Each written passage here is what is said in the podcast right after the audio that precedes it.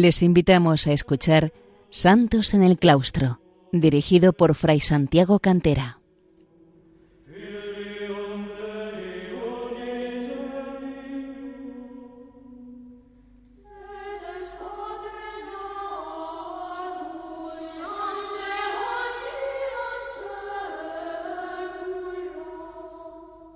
Bienvenidos, queridos oyentes de Radio María, a un programa más de Santos en el Claustro. Este programa que venimos dedicando entre mi hermana Margarita y un servidor a los santos y a las santas de la vida monástica.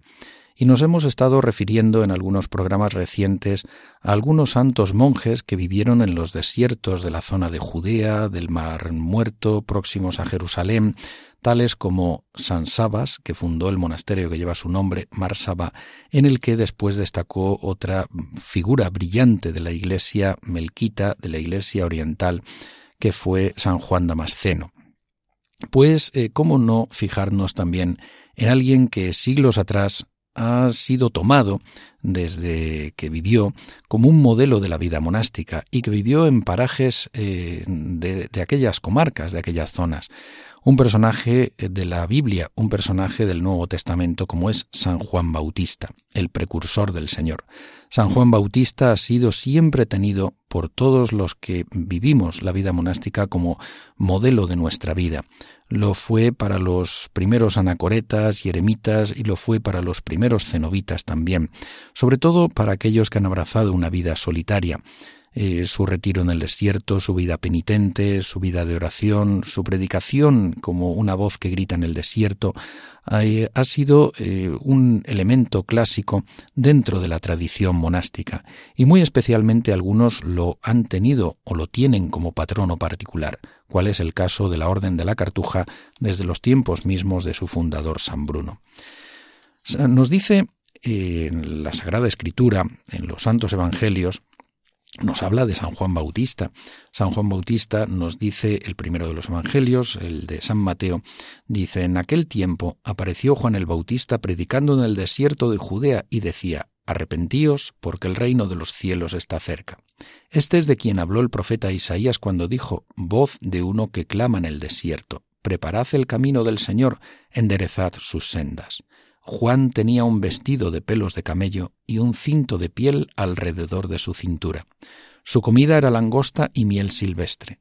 Entonces salía hacia él Jerusalén y toda la Judea y toda la región del Jordán, y se hacían bautizar por él en el río Jordán, confesando sus pecados. Bien, algunos de estos elementos van a ser eh, característicos en la vida monástica y se van a tener como referente. El vestido de pelos de camello será usado también por los monjes de Egipto, es lo que denominarán la melota, y el nombre de melota pasará también al occidente, cuando el monje román vista el hábito a San Benito, según nos narra San Gregorio Magno en el segundo libro de los diálogos, se hablará ahí y en otros momentos después de la melota del abad. La melota era este vestido de pelos de camello que em, es el precedente del hábito y rodeado por un cinto de piel alrededor de su cintura. También el ceñidor va a ser un elemento clásico del hábito. La comida absolutamente penitente, langostas y miel silvestre. Un elemento clásico de la vida monástica va a ser también esta eh, vida de penitencia ofrecida al Señor para dominar las pasiones, en reparación por los pecados propios y de todos los hombres y en unión a la pasión de Cristo eh, en su dolor y en su cruz. Eh, San Marcos nos mm, comienza hablando de San Juan Bautista también. Dice, comienzo del Evangelio de Jesucristo, Hijo de Dios. Según lo que está escrito en Isaías el profeta, mirad que envío delante de ti a mi mensajero, el cual preparará tu camino voz de uno que clama en el desierto, preparad el camino del Señor, enderezad sus sendas. Estuvo Juan el Bautista bautizando en el desierto y predicando el bautismo de arrepentimiento para el perdón de los pecados. Y todos iban a él de toda la tierra de Judea y de Jerusalén y se hacían bautizar por él en el río Jordán, confesando sus pecados. Juan estaba vestido de pelos de camello y llevaba un ceñidor de cuero alrededor de sus lomos. Su alimento eran langostas y miel silvestre, y predicaba así, viene en pos de mí el que es más poderoso que yo, delante del cual yo no soy digno ni aun de inclinarme para desatar la correa de sus sandalias. Yo os he bautizado con agua, pero los bautizará con Espíritu Santo. Por lo tanto, aparece claramente como el precursor del Señor, el profeta y más que profeta, el mayor de los nacidos de mujer, como nos dirá Jesús acerca de él. Em, San Juan Bautista, además, eh, aparece también en relación con el profeta Isaías y con el profeta eh, Elías. Isaías nos habla de él, habla de este mensajero que vendrá.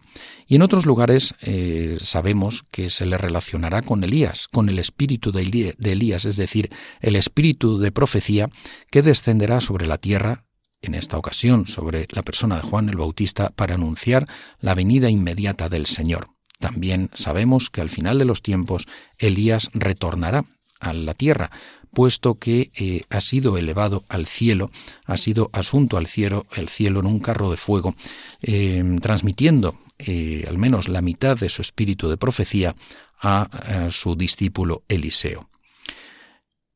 sabemos también cómo en San Lucas recoge el, anuncio del arcángel San Gabriel a Zacarías de que iba a ser padre de este niño prodigioso. se le anuncia que eh, no temas, Zacarías, pues tu súplica ha sido escuchada. Isabel, tu mujer, te dará un hijo al que pondrás por nombre Juan. Te traerá gozo y alegría, y muchos se regocijarán con su nacimiento, porque será grande delante del Señor. Nunca beberá vino ni bebida embriagante, y será colmado del Espíritu Santo ya desde el seno de su madre, y convertirá a muchos de los hijos de Israel al Señor su Dios. Caminará delante de él con el espíritu y el poder de Elías, para convertir los corazones de los padres hacia los hijos y los rebeldes a la sabiduría de los justos, y preparar al Señor un pueblo bien dispuesto. Otros aspectos más, por tanto, de la penitencia, nunca beberá vino ni bebida embriagante, algunos de estos elementos de la vida de San Juan Bautista serán tomados en la tradición monástica para apoyar eh, todo lo que es la tradición de oración y de penitencia. Entre los primeros discípulos de Jesús, como nos mm, recordará o nos eh, enseñará San Juan eh, al comienzo de su Evangelio, en el capítulo primero, estaban algunos de los que habían sido discípulos de Juan el Bautista. Jesús pasaba por allí cuando Juan estaba eh, con sus discípulos y Juan dijo, He aquí el Cordero de Dios. Los dos discípulos, oyendo hablar Así siguieron a Jesús. Jesús, volviéndose y viendo que lo seguían, les dijo, ¿qué queréis? Le dijeron, rabí, que se traduce maestro, ¿dónde moras? Él les dijo, venid y veréis. Fueron entonces y vieron dónde moraba, y se quedaron con él en ese día. Esto pasaba alrededor de la hora décima. Andrés, hermano de Simón Pedro, era uno de los dos que habían oído la palabra de Juan y que habían seguido a Jesús. Él encontró primero a su hermano Simón y le dijo, Hemos hallado al Mesías, que se traduce Cristo. Lo condujo a Jesús, y Jesús, poniendo sus ojos en él, dijo, Tú eres Simón, hijo de Juan, tú te llamarás Kefas, que se traduce Pedro, piedra. Por lo tanto, algunos de estos primeros discípulos de Jesús, como San Andrés, habían sido previamente discípulos de San Juan Bautista, discípulos del Bautista. San Juan Bautista vive en el desierto y eh, es sabido que en la región del desierto de Judá, eh, de Judea, en la zona del Mar Muerto, había habido un movimiento monástico que existía en aquellos mismos momentos relacionado con el grupo de los esenios. Se ha especulado muchas veces si San Juan Bautista fue esenio o no. Eh, lo que sí es cierto es que probablemente conoció todo lo que fue el movimiento esenio y eh, llevó un estilo de vida muy semejante a algunos de ellos. Los esenios era uno de los grupos que había nacido frente a toda la expansión del helenismo, a todo lo que había sido el, proyecto, el programa de helenización de la población judía eh, y que había provocado la eh, apostasía de algunos judíos abandonando su propia fe para adoptar eh, formas procedentes del mundo cultural, filosófico y religioso griego bajo la dinastía de uno de aquellos reinos que habían sucedido al imperio de Alejandro Magno, como había sido toda la dinastía de los Seleucidas y cómo había sido todo lo que eh, llevó en la época de Antíoco Epifanes a la aparición de la revuelta de los macabeos.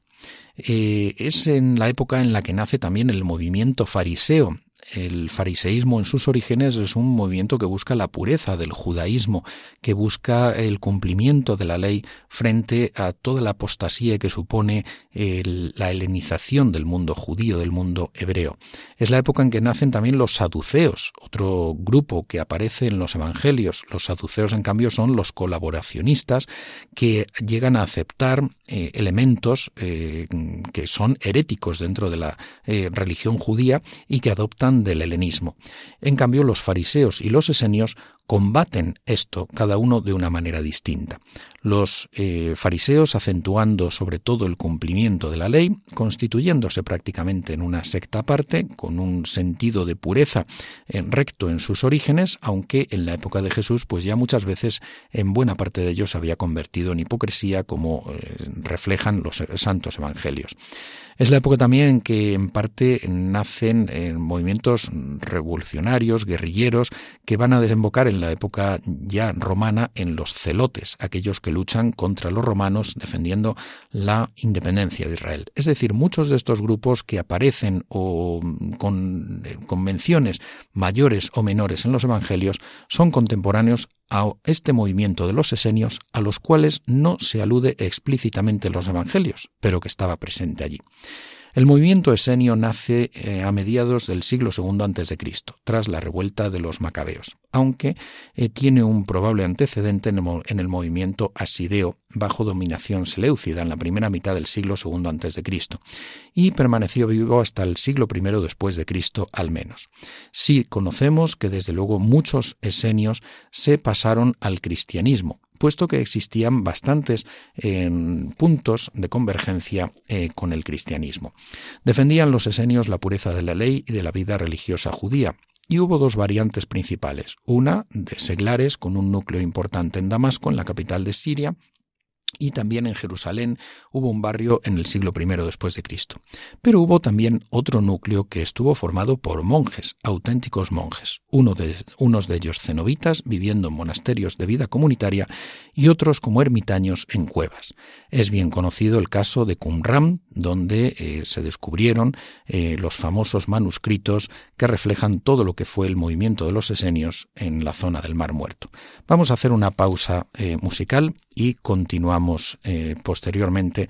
Vamos a escuchar el himno de vísperas gregoriano de San Juan Bautista, Utquan Laxis, del cual nacen eh, las notas musicales do, re, mi, fa, sol.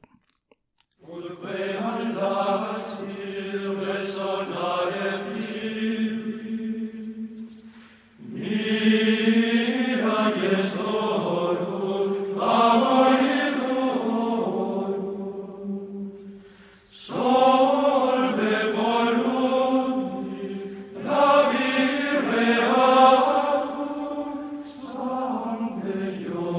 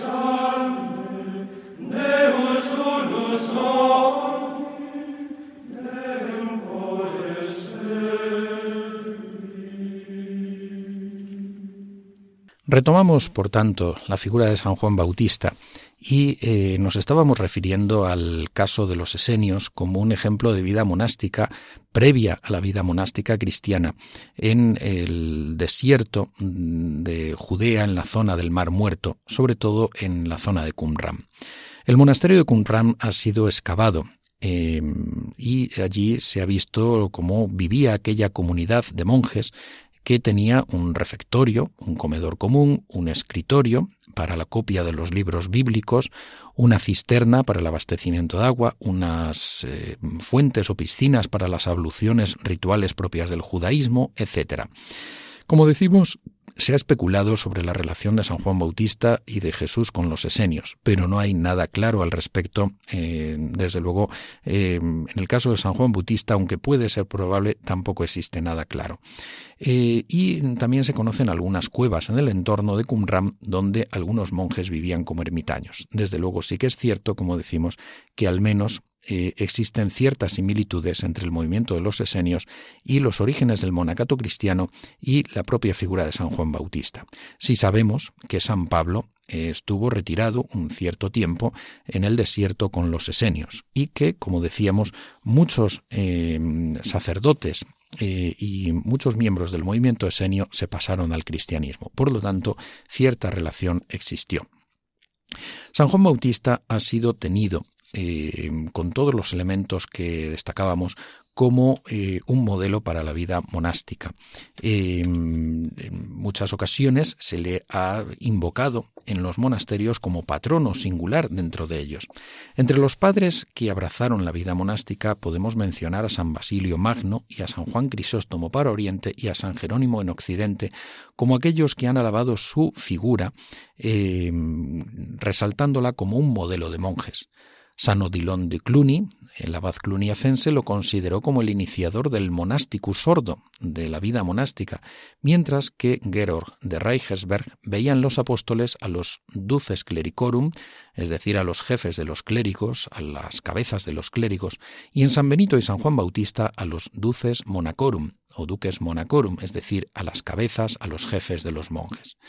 Muchos monasterios desde la Edad Media estuvieron bajo su advocación o le dedicaron capillas. Incluso San Benito de Nursia, cuando en Montecassino eh, se decidió a cristianizar unos antiguos templos paganos, puso uno de ellos bajo la advocación de San Juan Bautista. Pero fueron especialmente las corrientes eremíticas del siglo XI las que lo propusieron como modelo por ejemplo, San, Juan, San Pedro Damián, a quien hemos dedicado un programa que se enmarca dentro del movimiento romualdiano y camaldulense, observaba en San Juan Bautista la síntesis de las más altas virtudes.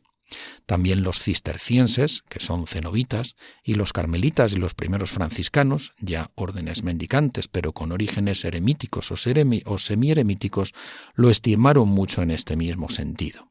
También en la tradición monástica se tuvieron presentes con frecuencia los casos de vida eremítica del Antiguo Testamento, como los profetas Elías y Eliseo.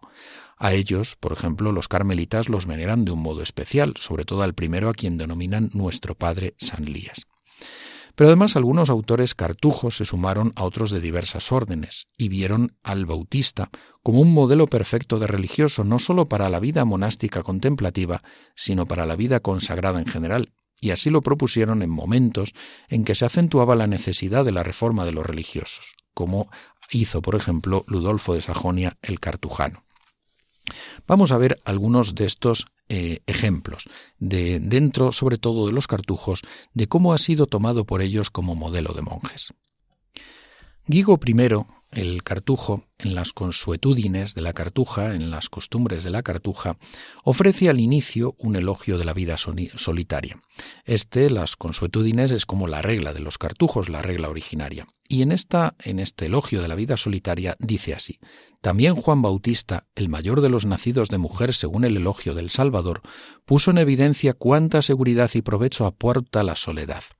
Él no se sintió seguro ni por los oráculos divinos que habían predicho que lleno del Espíritu Santo desde el seno de su madre, había de ser el precursor del Señor en el espíritu y la virtud de Elías, ni por su maravilloso nacimiento, ni por la santidad de sus padres.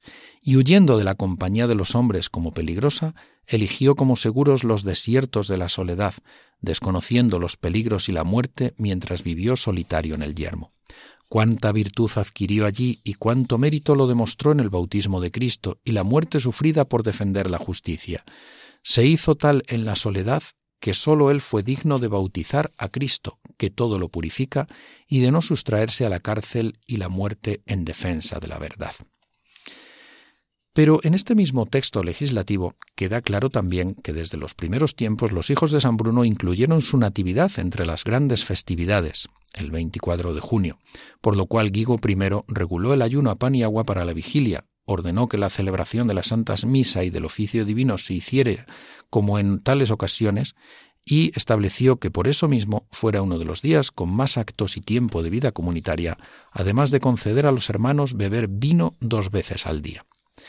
Aún más, la fórmula de profesión de votos, tanto de monjes como de coro, de hermanos legos, contemplaba una mención expresa al precursor de Cristo. Respectivamente, dice así en las consuetudines: Yo, fray eh, tal nombre, prometo estabilidad y obediencia y conversión de mis costumbres delante de Dios y de sus santos y de las reliquias de este yermo que está construido en honor de Dios y de la bienaventurada Virgen María y de San Juan Bautista, en presencia de don nombre prior.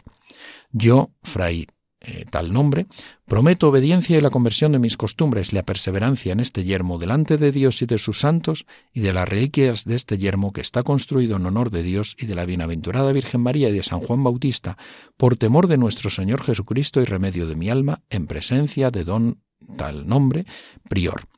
Eh, la primera fórmula es la de los monjes de coro, la de los padres, la segunda es la de los hermanos eh, conocidos como conversos. Por lo tanto, no hay duda que los cartujos dedicaban sus monasterios de un modo triple, a Dios, a Santa María y a San Juan Bautista, y consideraban a este último como patrono muy singular.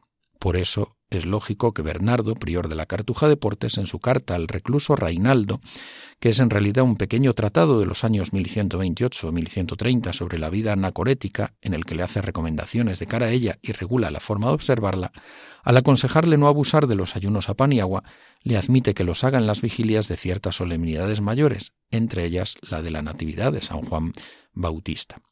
Este carácter de patrono de la cartuja le viene al Bautista de ser tenido como el iniciador y padre de los eremitas, por su vida retirada en el desierto, dedicado a la penitencia y a la oración.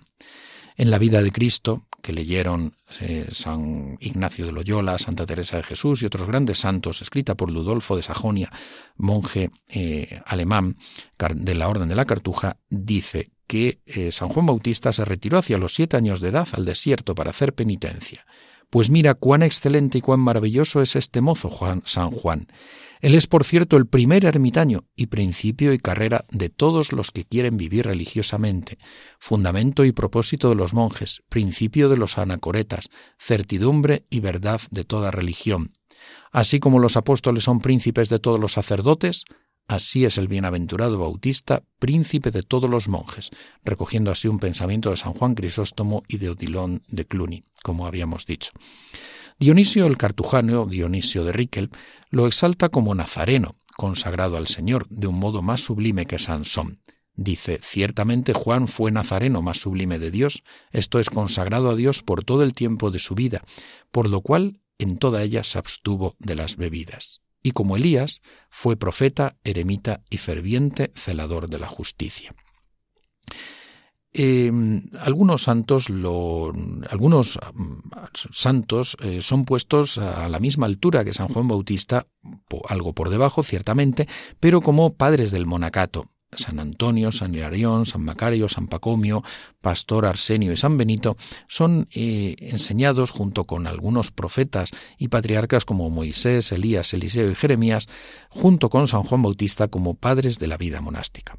Juan de Padilla, un poeta eh, español eh, cartujo del siglo XV, le da los títulos de Padre de los Cartujanos, Padre gracioso de los Cartujanos, Padre bendito y nuestro Padre muy santo. Y Lanspergio, Juan Justo Lanspergio, un devoto autor cartujo del siglo XVI, dedica varios de sus sermones a la figura del Bautista. Hace hincapié en su valor de patrono especial de los cartujos. Dice así, su morada era el desierto, su guarida una cueva, su lecho el suelo desnudo, su alimento la miel silvestre y la langosta. La bebida no era vinos ni sidra, sino agua fría, el vestido un áspero cilicio de piel de camello. Todas estas cosas nos han sido manifestadas por el testimonio de la Escritura. Por esto ha sido alabado por Cristo y propuesto a los pueblos para que se le imite. Y contra los luteranos realza también la virginidad del santo. Se sentará el solitario y callará porque se levantará sobre él. Podemos interpretar alabado en estas palabras, queridos hermanos, al beatísimo Juan Bautista, primer eremita del Nuevo Testamento, lucerna del mundo, precursor de Cristo, patrono de toda religión, quiere decir de toda orden religiosa, el cual, siendo el primer anacoreta, el primer solitario, se mostró a muchos como un ejemplo para ser imitado. Ahora bien, es recomendado por tres razones, por la soledad, por el silencio y por el deseo de las cosas superiores. Huyendo del mundo se dirigió a los antros del desierto desde la más tierna infancia. Habitó el solo el desierto y debilitó los miembros de su cuerpo en la inocencia, ya con la abstinencia, ya con el desprecio del alimento. Vemos, carísimos, lo que en Juan admiremos, vemos lo que imitemos.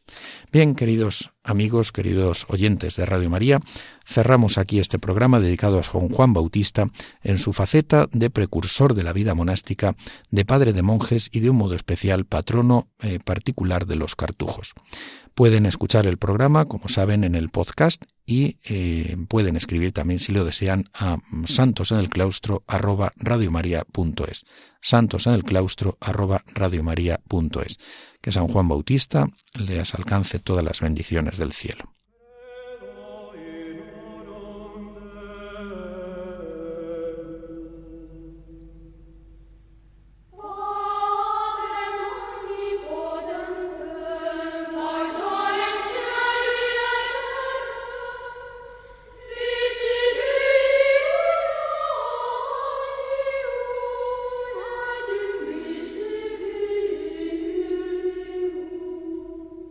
Han escuchado en Radio María Santos en el Claustro, un programa dirigido por Fray Santiago Cantera.